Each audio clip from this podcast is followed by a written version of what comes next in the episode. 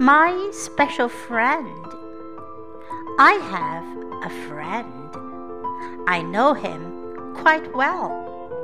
But it seems that he doesn't know anything about me. Now, let me tell you what he looks like.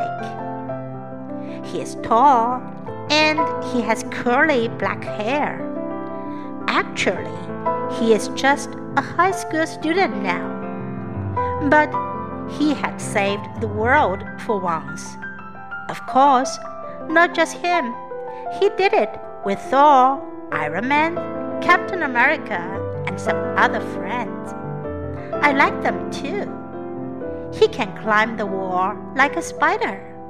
He can fly for a little while, but he can't fly like the Superman. He always wears a mask when he is fighting the bad guys.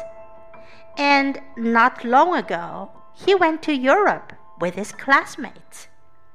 As it happens, he saved the world again. Do you know who he is?